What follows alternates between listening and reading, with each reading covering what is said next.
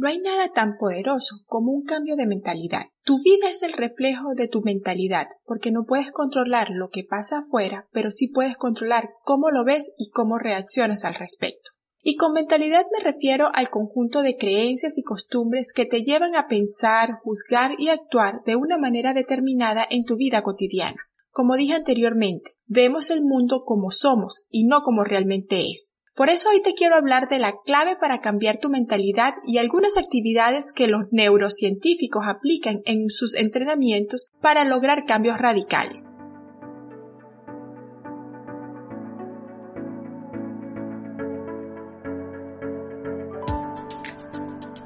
Saludos a todos y bienvenidos una vez más a este su programa Dejando Huella, el podcast de motivación para emprendedores, donde hablaremos de temas que te ayudarán a llevar tu vida al siguiente nivel y vivir en conciencia plena. Mi nombre es María Mirt y te invito a que escuches, te inspires y motives para lograr tu éxito personal. Y para lograr ese éxito personal, lo primero que tenemos que hacer es cambiar de mentalidad. Por eso, en los últimos años yo he adoptado estos cambios en mi vida y la verdad es que a mí me han servido de mucho. Por eso es que quiero darte estas herramientas porque estoy segura que si tú los implementas también podrás hacer cambios que quieres en tu vida y lograr ese éxito que deseas. ¿Sabías que el 95% de nuestras creencias y paradigmas están en nuestra mente subconsciente? Es allí donde se encuentran todas las cosas tanto positivas como negativas que hemos aprendido desde niños, todo lo que hemos aprendido de nuestros padres, nuestros maestros y todas aquellas personas que han influido en nuestra vida. Y es por ello que la clave para cambiar nuestra mentalidad es influyendo en nuestro subconsciente. ¿Y cómo hacemos esto? ¿Cómo influimos en nuestra mente subconsciente? En el momento en que empiezas a cuestionar tu vida y empieza a surgir la necesidad en ti de querer lograr cosas nuevas, te empiezas a dar cuenta que un aumento de tu contexto y un cambio de creencias en lo que quieres lograr es muy importante.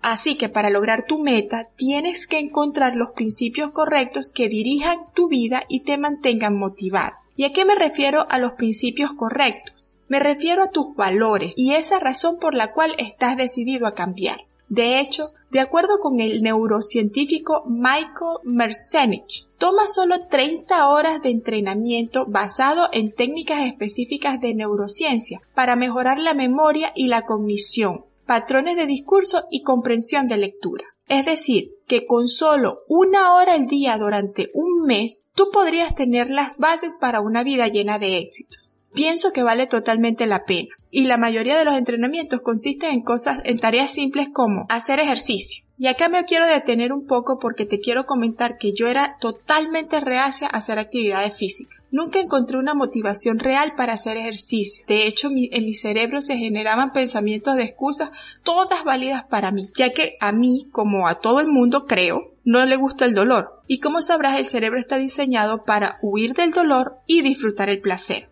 Así que yo huía de a toda costa de cualquier signo de cansancio, dolor o agotamiento. Pero cuando yo decidí empezar una rutina de ejercicio, lo hice por una necesidad personal. Y es así como se producen los cambios, a partir de una necesidad que tienes. Cuando ya estás harto o harta, cansado o en el límite de tu situación actual y dices hasta aquí. A partir de ese momento, de este momento voy a cambiar. Y es allí donde comienza el verdadero cambio. Bueno, eso fue lo que a mí me pasó y la verdad es que el ejercicio me ha ayudado muchísimo en mi concentración, en mi creatividad y además me ayuda a dormir y a descansar muchísimo más. Sin contar que me ha ayudado a controlar mi peso, aunque esa no fue la razón por la cual yo empecé a hacer ejercicio. Esa es la primera actividad. Ahora, la segunda actividad o segunda tarea que recomiendan los neurocientíficos es meditar. La meditación es una práctica que puede ser un poco difícil o podría decir que hasta estresante al principio porque muchos de nosotros tratamos de obligar a nuestra mente a silenciar esos pensamientos. Cuando entendí que la meditación es un proceso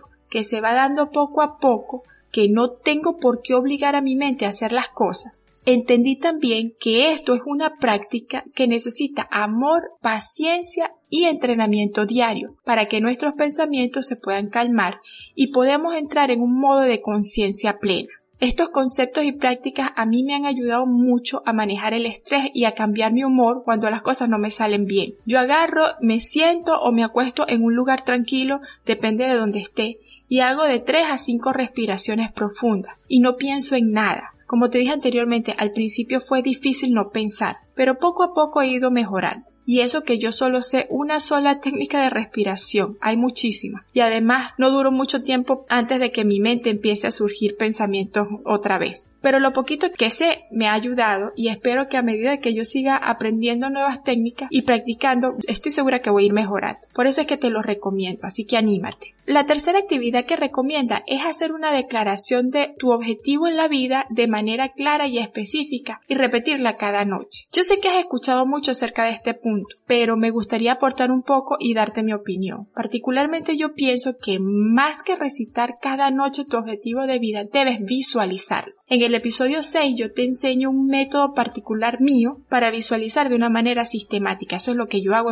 para visualizar. Cuando visualizamos correctamente, le enviamos a nuestro cerebro señales adecuadas para que actúe de la manera que queremos como si nuestra visualización ya estuviera ocurriendo. Así que cuando vemos de forma clara y concisa en nuestra mente ese objetivo de vida que nosotros deseamos, vamos a estar entrenando a nuestro cerebro para que asuma que esa es nuestra nueva realidad. Por eso te digo que en vez de rezar tu objetivo, imagínatelo. Imagínatelo y vívelo y siéntelo como si ya estuviera sucediendo. Te garantizo de que la visualización tu cerebro va a reaccionar muchísimo mejor. Otra actividad que recomiendan es dormir entre 6 horas y media a 8 horas diarias. Esto te va a ayudar a descansar mejor y a, mantener más, a mantenerte más concentrado durante el día. Y si meditas antes de dormir, mejor serán tus resultados. También te recomiendan que te alejes de las malas noticias y de las personas tóxicas. Seamos sinceros, no es un secreto para nadie que los noticieros se caracterizan por su amplia gama de noticias catastróficas, estresantes y dolorosas. Yo no estoy diciendo con esto que no hay que estar informado. Es importante estar informado. Yo solamente quiero sugerirte que no te conectes con la gran cantidad de información desagradable que pasa en el mundo, sobre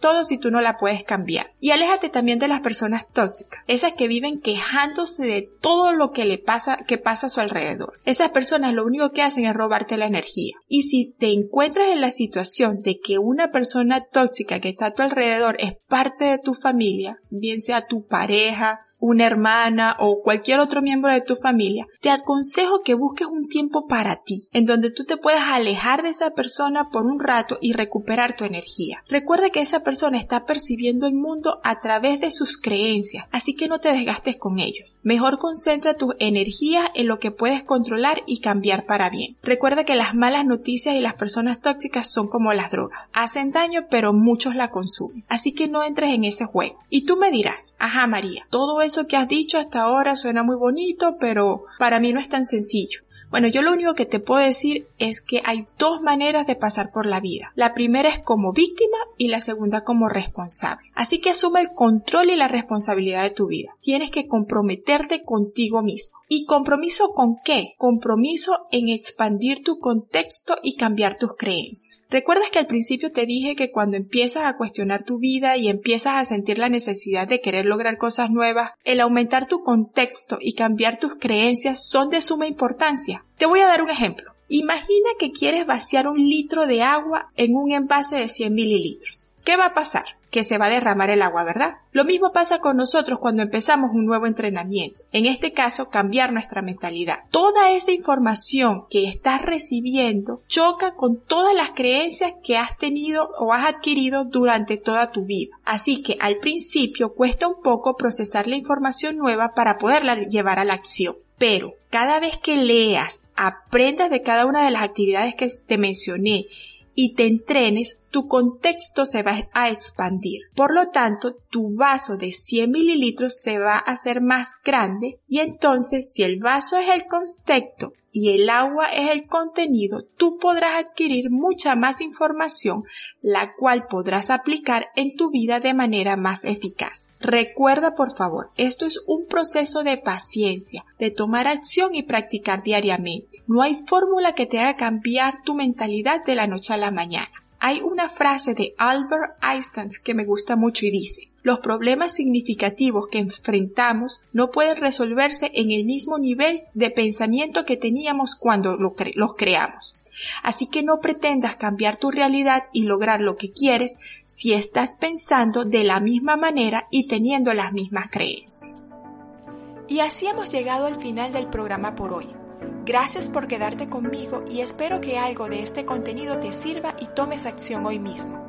Si te gustó, dale a me gusta y compártelo con amigos y familiares. Y si tienes algún comentario o sugerencia, no dudes en escribirme, bien sea en mis redes sociales o en mi página web mariamirt.com. Y recuerda, si quieres alcanzar tu propio éxito, vive con conciencia, siendo tú mismo y disfrutando el proceso. Esto es Dejando Huella, el podcast que te acompaña en este proceso de desarrollo personal.